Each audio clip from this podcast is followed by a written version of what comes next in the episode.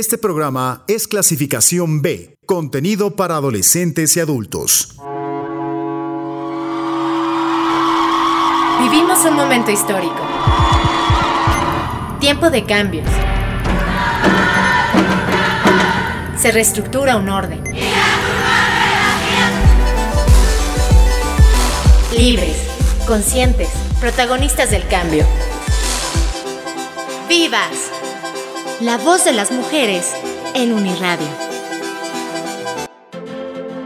Muy buenas noches, qué gusto saludarles. Soy Ginarelli Valencia y ya estamos listas para una emisión más de Vivas, el programa de equidad de género en Uniradio, la estación de la Universidad Autónoma del Estado de México.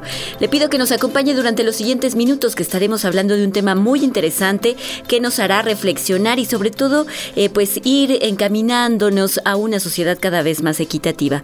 Como cada noche saludo con mucho gusto a Katia Fuentes que me acompaña en los micrófonos. ¿Cómo estás, Katy? Hola Gina, buenas noches. Pues pues, muy contenta como siempre, muy gustosa de poder eh, ofrecer este tipo de temáticas tan interesantes y sobre todo de contar con eh, invitados que nos ayudan precisamente a cambiar de perspectivas, a aprender a analizar lo que de manera natural, digamos, por, por esta cuestión cultural o educativa que traemos arrastrando, pues nos parece normal, pero podernos dar cuenta, tener esa sensibilidad de que no necesariamente la manera en la que nos expresamos, que ese será el tema de, de hoy, es la correcta. Y para ello me da mucho gusto saludar en esta ocasión a la escritora, investigadora y docente Ana María Fernández Poncela. Ella está adscrita a la Universidad Autónoma Metropolitana, Unidad Xochimilco, y tiene en su haber pues una interesante lista de títulos que nos hablan precisamente de cómo el lenguaje puede ser utilizado para discriminar y violentar a las mujeres.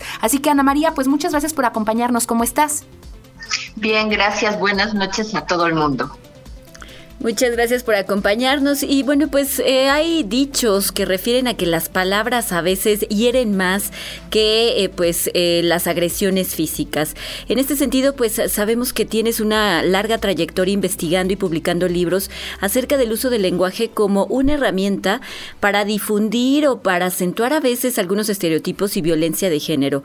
Nos gustaría para iniciar pues que nos platiques un poco más de cómo y por qué decidiste trabajar estos temas. Eh, pues es, el tema del lenguaje es un es algo que me ha apasionado siempre y también durante mucho tiempo he estado trabajando cuestiones de relaciones de género. Entonces, al ver cómo en las narrativas populares, como las canciones, refranes, cuentos, leyendas, o incluso en el propio uso del lenguaje cotidiano, en el habla en concreto, hay una gran o importante discriminación, aunque creo que esto ya está cambiando, pero, pero hasta ahora esto no era así. Eh, fue lo que me llamó la atención para empezar a investigar el tema. De hecho, cada libro mío sobre el tema tiene una historia detrás. Ok, eh, pues nos gustaría que nos platicaras un poco acerca de cuáles son a lo mejor, poniendo algunos ejemplos, esas historias que han dado vida precisamente a esos análisis que tú has publicado y que nos pudieras platicar cuál es el común denominador que eh, pues encontramos en cada uno de estos materiales y cómo tú a través de eh, estas creaciones, pues ayudas a visibilizar esta violencia o esta legitimación de roles hacia el género femenino y, cuáles han sido los retos a los que te has enfrentado al momento de dar a conocer esas investigaciones. Sí, pues eh, como te decía, en cada libro hay una historia detrás o una anécdota, pero como también muy bien dices, eh, eh, el fundamento de mi trabajo es un poco para darnos cuenta a nivel de sensibilización personal y concientización social de cómo utilizamos el lenguaje. Por ejemplo, el libro de canciones populares fue un día en un pecero donde una niña le cantaba a su papá un, una canción que no recuerdo exactamente la letra, pero algo así como de que un hombre mataba a una mujer, ¿no? En el caso de la canción infantil, mi hija vino con dos canciones eh, cuyas letras también son muy sexistas y cuando le pregunté quién se les había eh, contado, cantado, ¿no? Pues una su papá, su, su abuela materna y, el, y la otra su abuela paterna. Entonces dije, no, tengo que revisar las canciones infantiles. Claro. Y pues el tema de, del lenguaje poco a poco, sobre todo porque el lenguaje eh, que que es androcéntrico y sexista hacia las mujeres, las critica de algo que es una habilidad, la habilidad lingüística que se desarrolla más en las niñas, que se desarrolla más en algunas mujeres y que hasta tiene que ver con cuestiones de, de físicas, biológicas, ¿no? Incluso, pues, eh, lo que mencionábamos, se pronuncian algunos eh, estereotipos, se recrimina a, pues, cierto sector de la población. ¿Y qué has encontrado, eh, pues, en estos análisis? ¿Qué tan frecuente, ya decías, se está modificando un poco, pero qué tan frecuente es en diferentes espacios, es decir, en las zonas urbanas o rurales? ¿Hay alguna diferencia en cuanto al uso del lenguaje? Eh, en concreto, eso no podría afirmarlo porque no lo he estudiado desde ese punto de vista, pero por ejemplo en las canciones o narrativas populares eh, y tradicionales es muy obvio. No obstante, también en algunas canciones modernas eh, se reproduce, ¿no? Y también, como dices, en la actualidad creo que hay toda una educación y campañas como para evitarlo eh, de una forma que creo que es correcta, no se puede cambiar a golpe de ley o, o de prohibición, sino simplemente de sensibilización. Y creo que es lo que, lo que se está haciendo. Lo, lo, más importante es como darse cuenta de cómo hablamos o cómo habla la gente y si hay algo que sentimos que nos puede molestar o dañar o a otra persona, por supuesto. Ana María, con toda la experiencia que tienes, tanto en las investigaciones y también, por supuesto, al momento de publicar, de compartir estos trabajos en el sector académico, en general, eh, eh, con el público, ¿cuál ha sido eh, esta, te preguntaba yo, cuáles han sido los retos a los que te has enfrentado? Y me refiero a qué tan aceptados están estos análisis, a lo mejor desde el punto de vista masculino, quienes son, quienes ostentan, digamos, culturalmente, pues este nivel de poder o este androcentrismo como tú mencionabas. Y te lo pregunto porque justo cuando yo estaba preparando los materiales para esta entrevista, tuve eh, por ahí eh, en casa una pequeña desaveniencia respecto de una canción que estaremos escuchando más al rato eh, del cancionero popular infantil y en ese momento me decían, es que ¿cómo catalogas esa canción como de machista? ¿No? O sea, no, todo depende del cristal con que se mire, digamos, o cómo cada quien lo quiera entender. Entonces, respecto de estas posiciones o estas posturas que pudieran tener la gente en general, ¿qué podríamos decir, Ana María? ¿Se trata de algo que apenas lo estamos queriendo ver así como que eh, perpetúa, digamos, estos estereotipos, o es algo que en realidad siempre ha sucedido y que se trataba de una herramienta, pues, que, pretendía precisamente eso, ¿no? Limitar, eh, degradar un poco el papel de la mujer en todos sentidos. Sí, mira, como, como bien dices, era algo usual durante ciertas épocas que no estaba visibilizado, o sea, es lo que es cuando se habla de violencia verbal o violencia psicológica o violencia simbólica, era algo que estaba como normalizado entre comillas o era usual y no se veía siquiera, ¿no? Entonces sí es cierto porque cuando hablamos, por ejemplo, de refranes, de cuentos, de canciones tradicionales, es que todo el mundo hemos cantado y que se siguen reproduciendo en algunos casos, pues es muy difícil verlo porque la gente como que lo canta porque toda la vida lo ha cantado, ¿no? Entonces hay como una contradicción a nivel emocional y a nivel identitario cuando descubres que esa canción que te gustaba tanto tiene un mensaje que ahora al cabo de un tiempo ves que ya no te gusta tanto. Una vez en Uruguay me hicieron una entrevista por, también por radio y me decían que había una discusión si iban a cambiar las letras de las canciones infantiles sexistas.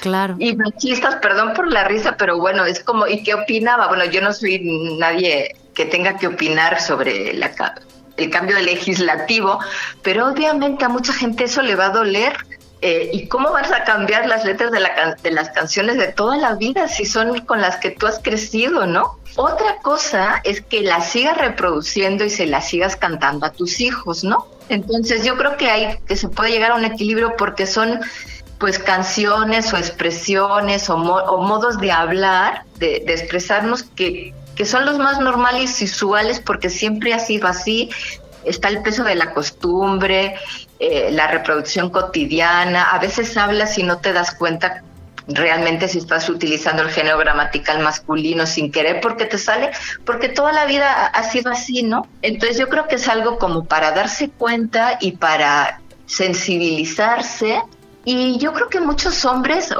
están como muy de acuerdo.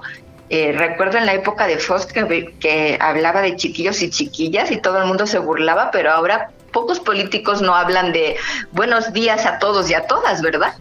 Entonces las cosas están como cambiando en, en, ese sentido y yo creo que los hombres también en general se están sensibilizando hacia, hacia esa cuestión, ¿no? Y sí es importante no reproducirlas porque son mensajes que nos programan, que se graban en nuestro cerebro y más que una ley, cuando la sociedad cambie, cuando no haya discriminación en la sociedad, pues ya no se crearán ese tipo de canciones tampoco.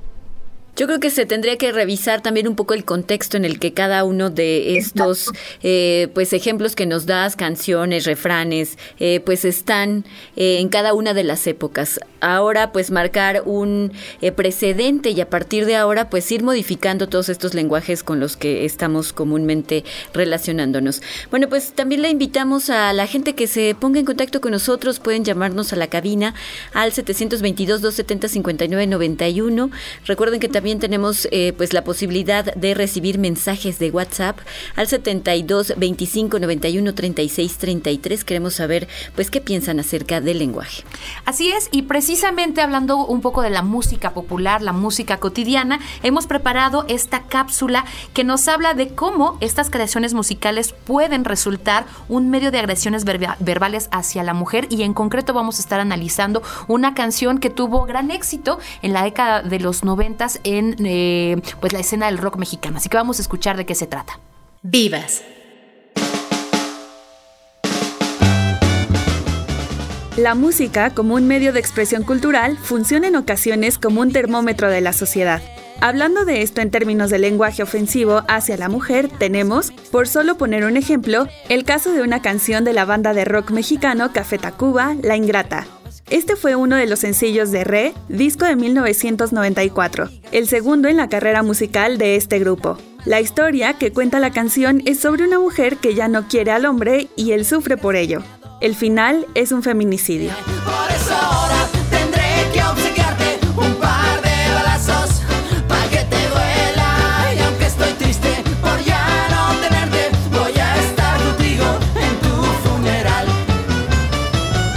Los noventas, la canción trajo gran éxito a los Tacubos al formar parte de distintos listados de popularidad. Sin embargo, en febrero de 2017, el grupo anunció que no volvería a tocarla jamás por su contenido violento.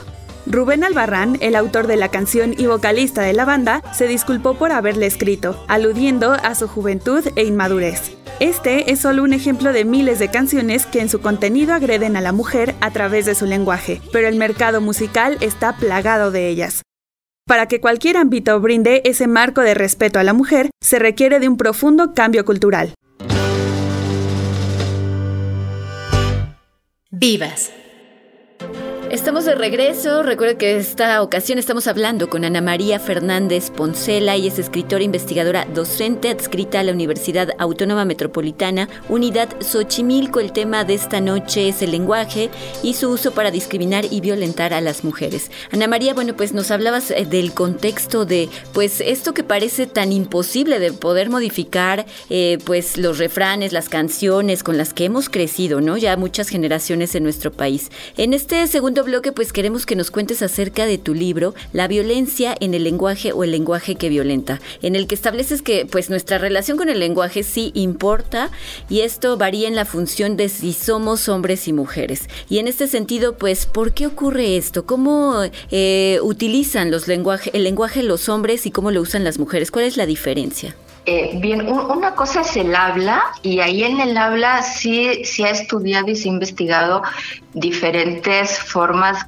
que tenemos tanto en las en las conversaciones intragenéricas como en las eh, conversaciones entre ambos géneros, ¿no? Eso por una parte. Y por otra parte, cómo el común de la gente utilizamos el lenguaje en ocultando, invisibilizando el género gramatical femenino que en español sí existe y si no existiera también se podría cambiar porque el lenguaje es algo vivo, o sea, solamente las lenguas muertas son las que no se usan, ¿no? Entonces creo que son eh, pues dos cuestiones, el, habla de las mujeres y por una parte y por otra, por otra el lenguaje y el habla el habla y el lenguaje en general que invisibiliza es lo que se llama androcentrismo eh, lingüístico o denigra, eh, estereotipa, minusvalora a las mujeres, que es lo que se llama el sexismo lingüístico. Muy bien, en este material, eh, pues obviamente se deja claro que el lenguaje no dará por sí solo el cambio que podamos realizarle al lenguaje, eh, una transformación inmediata en la sociedad y la manera en la que utilizamos precisamente el lenguaje, sino que ya como lo estabas mencionando en el bloque anterior, eh, mucho depende en gran medida de la voluntad, de esta sensibilización que cada uno de nosotros vaya creando y de la conciencia que adoptemos eh, frente a la discriminación y la violencia que se pueden comunicar o que se pueden perpetuar a través del lenguaje. Entonces aquí, Ana María, quisiéramos que nos platicaras ¿Qué necesitamos precisamente, eh, tanto hombres como mujeres, como educadoras o educadores, eh, incluso en los ámbitos escolares, para poder crear esa conciencia y como mencionábamos, ¿no? Las canciones infantiles, pues dejar de, de replicarlas, entendiendo ahora que no porque se hayan usado desde hace cientos, a lo mejor de años, sean correctas o a lo mejor ya no tienen cabida en la sociedad actual. La, educación es, es, básica y es importante y la educación no solamente la educación formal eh, escolarizada, sino también la educación en la familia y en la sociedad eh, y con el grupo de iguales, etcétera. Y las campañas educativas o las campañas, perdón, eh, ya en el sentido de, de, fomentar la equidad en todos los espacios, también en, el, en la utilización del lenguaje y pues como ya hemos dicho, la sensibilización y el paso del tiempo, los cambios rápidos muchas veces son violentos y a veces ni siquiera duran. Los cambios lentos eh, eh, son los que creo que, que de alguna manera quedan y perduran, ¿no? Ah, hay un libro de Victoria Camps que me gusta mucho que habla del siglo de las mujeres, del siglo XX, y habla que es la única revolución, la de las mujeres que ha sobrevivido al siglo XX pensando en revoluciones, otras revoluciones políticas y sociales que por diferentes razones no, no han evolucionado, se han estancado, han cambiado, etcétera. Sin embargo, una, una revolución pacífica, lenta, gradual, etcétera, ha sido la de las mujeres, ¿no? Yo creo que eso también aplica al lenguaje.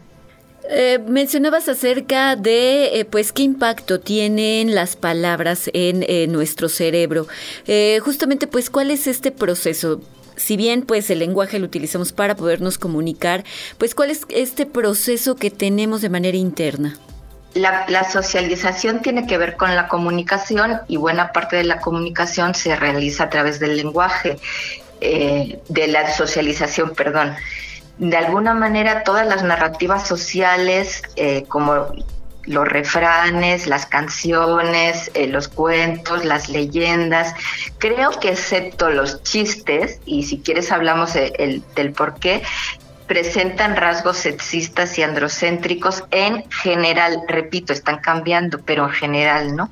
Pues de alguna manera es el, el darnos cuenta y el tener la voluntad de evitarlo o cambiarlo sin tampoco estar obsesionadas en el sentido de, ay, he dicho algo masculino y entonces me corrijo o siento culpa. No, simplemente pues eh, darse cuenta de cómo lo utilizamos, darse cuenta de cómo, de cómo afecta. Eh, hay anécdotas donde la maestra llega a una escuela y, dice que los niños salgan al recreo y las niñas se quedan sentadas. Ya están empezando a cambiar. O sea, de alguna manera antes los niños eran los niños y las niñas, o así, o el día del niño, ¿no? Que, o la utilización del genérico masculino en los casos donde hay un genérico gramatical eh, femenino, ¿no? Entonces, pues son esas pequeñas cosas las que nos van a ir ayudando a pues a cambiar y, bueno a ser más humanos hombres y mujeres Claro, pues vamos a hacer una pequeña pausa musical, precisamente eh, vamos a escuchar esta canción que forma parte del repertorio del cancionero popular infantil Arroz con leche, del cual les platicaba hace un momento. Es una canción que pues ah, tiene años, ¿no? Eh, dentro de nuestra cultura. Y bueno, pues incluso por ahí ya existe una versión en donde se modificó la letra para eh, evitar caer en estos estereotipos. Entonces vamos a escucharla. A lo mejor si no la habían analizado, traten de enfocarlo bajo esta perspectiva que les estamos compartiendo. ¿Por qué tendría que ser así? El elegir a una pareja que tuviera estas características y si no las tuviera, ¿qué pasaría? Vamos a escucharla y regresamos ya con la parte final de nuestra entrevista. ¡Vivas! La voz de las mujeres en Uniradio.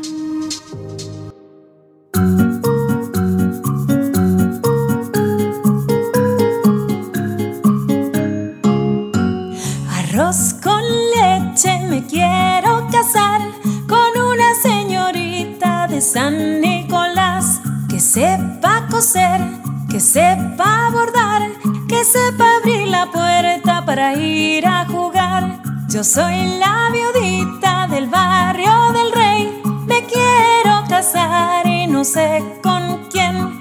Con esta sí, con esta no. Con esta señorita me caso yo.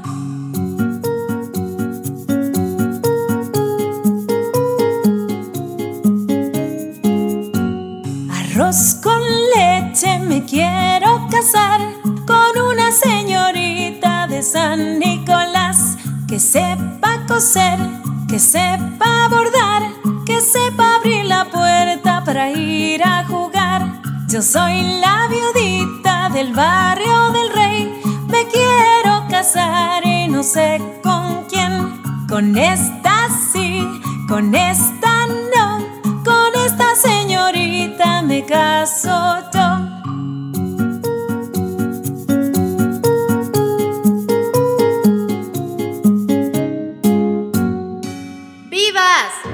La voz de las mujeres en Uniradio. Bueno, pues ahí para la reflexión y qué tal, eh, pues si eh, revisamos eh, pues el cancionero popular, qué otras letras ahora en este momento, en este contexto, están fuera de lugar o ya no corresponden a esta realidad en la que ahora tenemos. Pues interesante platicar esta noche con Ana María, ella es investigadora de la Universidad Autónoma Metropolitana y casi nos acercamos al final, pero queremos que pues nos hables acerca de la guía práctica para promover un lenguaje respetuoso e incluyente. ¿Cómo eh, pues detectamos un lenguaje sexista y androcéntrico y cuál es la forma correcta de transmitirlo en lenguaje equitativo e incluyente?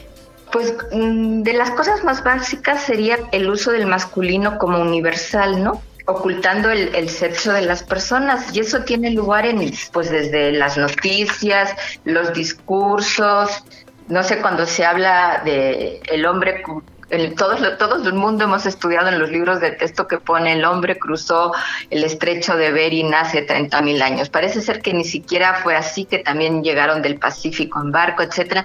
No importa, el caso es que es el hombre, ¿no? Eh, en vez de hablar del ser humano, ¿no? Entonces, siempre, siempre que, que sea posible, pues si existe hombres y mujeres, pues ¿por qué decir el hombre, no? Claro. Eh, todas estas cuestiones prácticas, algunas son los, los títulos, hasta hace poco en la universidad se daba doctorado en estudios de género, doctorado en estudios de la mujer, ¿no? Y obviamente, perdón, doctor, doctor. Y obviamente era una mujer quien recibía el, el título, ¿no? Aquí en este sentido, Ana María, eh, pues recientemente se ha estado manejando esta eh, modalidad de para evitar caer en, contradicciones a lo mejor, eh, en lugar de decir todas y todos, etcétera, pues está el famoso todes, les, ¿no? agregar una letra E para, para no caer en este tipo de conflictos. ¿Qué es correcto, qué no es correcto? Es decir, muchos eh, se quejan de esta cuestión de, utilizar ambos términos, todas las niñas y todos los niños, etcétera. Pero ¿cuál sería entonces la manera correcta? ¿Cuál es la forma adecuada de que podamos ser inclusivos a través del lenguaje, pero también sin caer a lo mejor o en redundancias o en cuestiones que a lo mejor aún no están permitidas, digamos, por, por las academias, ¿no? De la lengua. La infancia entonces, en vez de decir niños y niñas, dices la infancia, en vez de decir eh, los profesores, el equipo docente, en vez de decir ciudadanos y ciudadanas, la ciudadanía. Muy bien. Pero también lo puedes repetir, o sea, por ejemplo, en un escrito está muy bien que a veces pongas eh, la, las ciudadanas y los ciudadanos y en otro párrafo pones la ciudadanía, ¿no?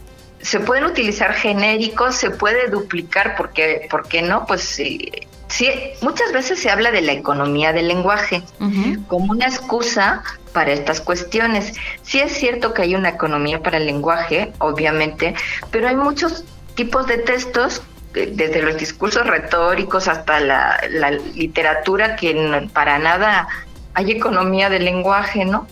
Entonces, se pueden utilizar pues los genéricos, eh, aquellas palabras inclusivas, eh, por ejemplo, los ancianos y las ancianas, las personas mayores, eh, o la ancianidad, ¿no? O, vejez, o los vecinos y las vecinas, eh, los que residen en el barrio, el vecindario. O sea, hay diferentes palabras que pueden intercambiarse para aquellos que consideran la pureza lingüística de la Real Academia, ¿verdad? Que también se puede cambiar, porque todo se puede cambiar en esta vida. Entonces, si el lenguaje lo creamos, ¿no? Eh, hay gente que dice que el lenguaje es sexista. No, el uso del lenguaje es lo que es sexista. De acuerdo. Y sí es cierto, a lo mejor hay algunas formulaciones, pero las podemos cambiar y, y, y en el y muchas veces hasta existe la regla para poderlo cambiar, ni siquiera tienes que saltársela. Entonces es como relativamente fácil, excepto la parte de darte cuenta, de ser cuidadosa, de ser sensible. Y eso para todos los ámbitos de la vida, no, no solo para el lenguaje, en, en cuestión de relaciones de género o no discriminación, en todas, ahora que hay tantos problemas en las escuelas de bullying, etcétera, o de mobbing, en todas estas cuestiones, pues pues ser humana, ¿no? Bueno, pues sin duda eh, grandes consejos que nos das, apuntes que hay que tomar en cuenta en nuestra manera de expresarnos con los demás, eh, pues eh, hacer ya la identificación para no seguir replicando estas, estos patrones de conducta y por supuesto de lenguaje. Pues queremos agradecerle mucho a quien nos acompañó en esta ocasión, a Ana María Fernández Poncela, ella es escritora investigadora docente adscrita a la Universidad Autónoma Metropolitana Unidad Xochimilco. Vale la pena revisar pues sus investigaciones, sus textos, porque sin duda pues hay muchos aprendizajes ahí. Así es, pues Ana María, te agradecemos mucho que nos hayas acompañado en esta ocasión y ojalá tengamos oportunidad en algún otro momento de seguir conociendo y aprendiendo de todos estos trabajos que tú has realizado acerca de cómo podemos usar de manera pues más equitativa y más incluyente el lenguaje. Pues muchas gracias, buenas noches a, a vosotras y a toda la audiencia. Muchas gracias. También queremos agradecerle mucho a Katia Fuentes en la producción y co-conducción, a Carlos Cortés y Néstor Gutiérrez en la realización, a Katia Soto en la investigación. Yo soy Ginarelli Valencia y nos escuchamos en la próxima. Letras y ellas.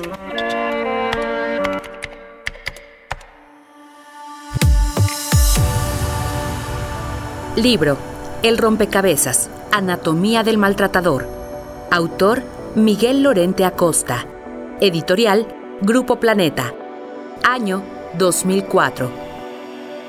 En la actualidad existen muchos libros que abordan el tema de la violencia de género desde el punto de vista de la mujer o la víctima.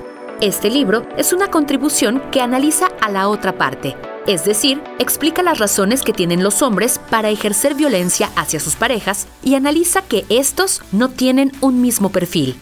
El texto explica la violencia de género desde el punto de vista del victimario a través de su entorno sociocultural. Por ejemplo, es muy probable que aquel que ejerza violencia verbal hacia su pareja haya vivido una situación así en sus años de formación y lo haya normalizado.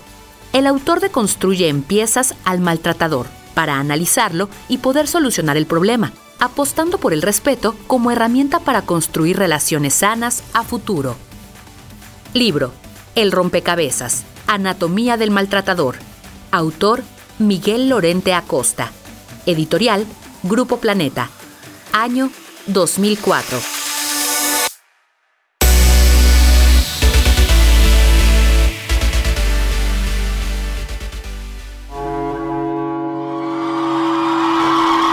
Vivimos un momento histórico. Tiempo de cambios. Se reestructura un orden. Libres, conscientes, protagonistas del cambio. ¡Vivas! La voz de las mujeres en Uniradio.